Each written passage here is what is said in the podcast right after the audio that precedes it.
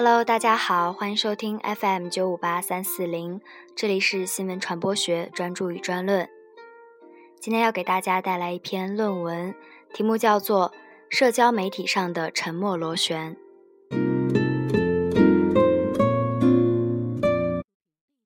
社交媒体的概念最早出现于二零零七年的一本名为《什么是社会化媒体》的电子书中。作者安东尼·梅菲尔德将社交媒体定义为一种给予用户极大参与空间的新型在线媒体，其最显著的特点就是定义的模糊性、快速的创新性和各种技术的融合。鉴于网络百科已经可以作为学术引证的依据，这里看一下百度百科的定义：社交媒体是指允许人们撰写、分享、评价。讨论、相互沟通的网站和技术，是彼此之间用来分享意见、见解、经验和观点的工具和平台。人数众多和自发传播是构成社交媒体的两大要素。社会化媒体的形式和特点，随着传播技术的发展会有很多变化，因而对社会化媒体的认识也会有新的理解。但是无论怎样，社会化媒体最大的特点依然是赋予每个人创造并传播内容的能力。另外，传播学者安德烈·开普勒和迈克尔·亨莱因的定义也可以参考：社交媒体是一系列建立在 Web 2.0技术和意识形态基础上的网络应用，它允许用户自己生产内容并交流。一、社交媒体的特征。根据以上的回顾。社交媒体首先是一个建立在互联网技术，特别是 Web 2.0基础之上的互动社区，它赋予了每个人创造并传播内容的能力。其次，它是用来进行社会互动的媒体，不仅能够满足网民个人基础资料存放的需求，更重要的是能够满足用户被人发现和受到崇拜的心理感受需求。能够满足用户关系建立和发挥影响的需求。最后，它是准熟人或熟人圈，可以把图片、视频、文本和传统内容进行混搭处理，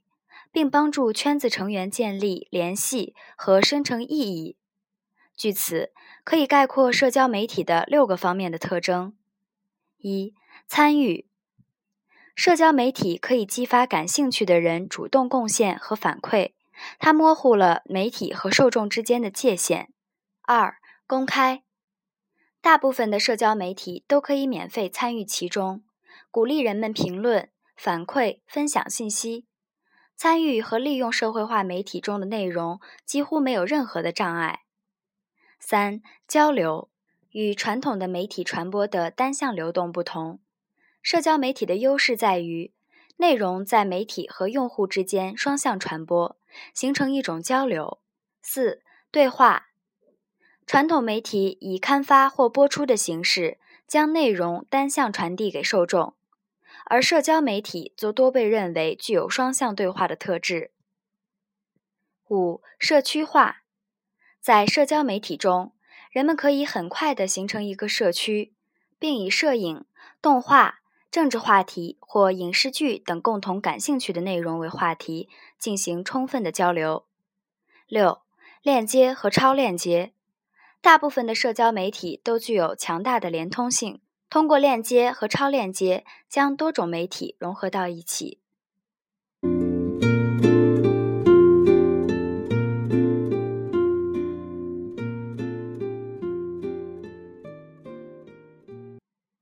二。社交媒体熟人圈和准熟人圈的人际传播特点。传统的大众传播主要是一个点，如报纸、音频或视频频道，对面上的众多陌生人的传播，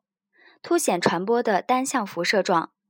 以社交媒体为代表的移动网络传播，强调人际关系，即通过一定的传播技术，帮助用户找到自己想找的熟人，信息在这些熟人之间的传播。并追求一种远在天边、近在咫尺的传播效果。微博客网站采用好友之间的人际传播的传播模式，传者发布信息，好友可以收到信息。好友对该信息进行分享，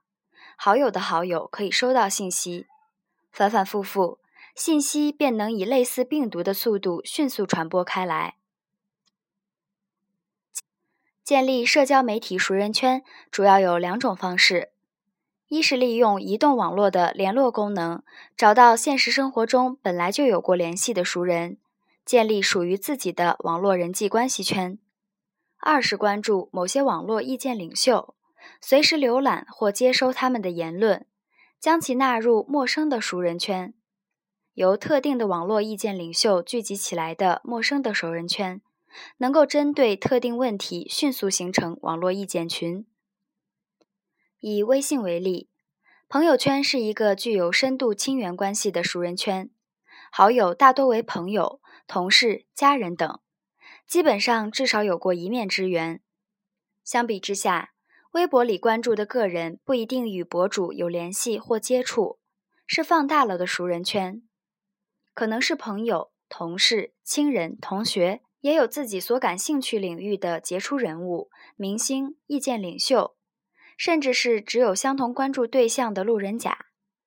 这种熟人圈的人际传播特点，在于引发传播的各方向保持互相关注或保持友好关系，而非破坏这种关系。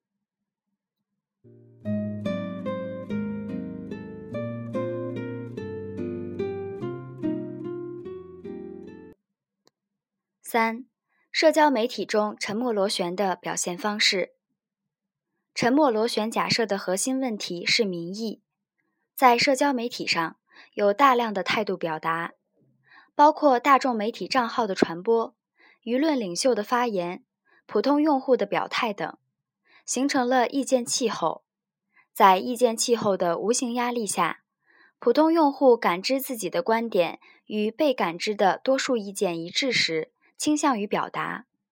反之，因为担心打破与熟人圈或准熟人圈的平衡与友好关系而保持沉默，甚至向相反观点妥协。这些现象，我们在日常社交媒体的使用中会有所感觉，只是没有认真想过而已。现在这个研究报告给予了理性总结，大多数的被调查者称。他们愿意在餐桌上与家人和朋友讨论政府监控项目的问题，也愿意在社区聚会或工作场所这么做。多数人表示，他们唯独不愿意在 Facebook 和 Twitter 上讨论这个话题。而每天多次登录 Facebook 的人，自称愿意在现实里与朋友的交谈中就此事发表意见的概率，与其他人相比会低一半。二零一四年八月二十六日，《纽约时报》结语专栏发表署名米勒的一篇小文章：“社交媒体如何让人们变成沉默者？”介绍皮尤研究中心和罗格斯大学的一项研究报告。该报告的结论是：从总体上看，互联网削弱而不是提高了人们的政治参与度，社交媒体降低了人们表达意见的可能性。尤其是当他们认为自己的看法与朋友不同的时候，Twitter 和 Facebook 等社交媒体实际上压制了观点的多样性，而且抑制了人们对公共事务的讨论。互联网其实就是线下世界的延伸。很多学者认为，沉默螺旋假说在网络世界中仍然奏效，如刘海龙验证了网络空间孤立恐惧动机。公开表达等的适用性，认为沉默的螺旋的心理机制依然存在。网络传播与现实传播相似，沉默螺旋现象并没有消失，只不过其表现形式有所变化而已。但是，也有学者对此持相反的观点。在 Web 2.0后期，社交媒体的迅猛发展，使得沉默的螺旋有了新的表现形式。这些新现象既与社交媒体的人际传播特点有关，也与所处的社会大环境有关。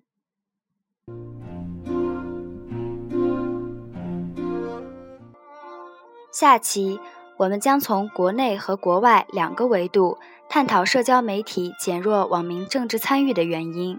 以期为决策者和普通用户的使用提供借鉴。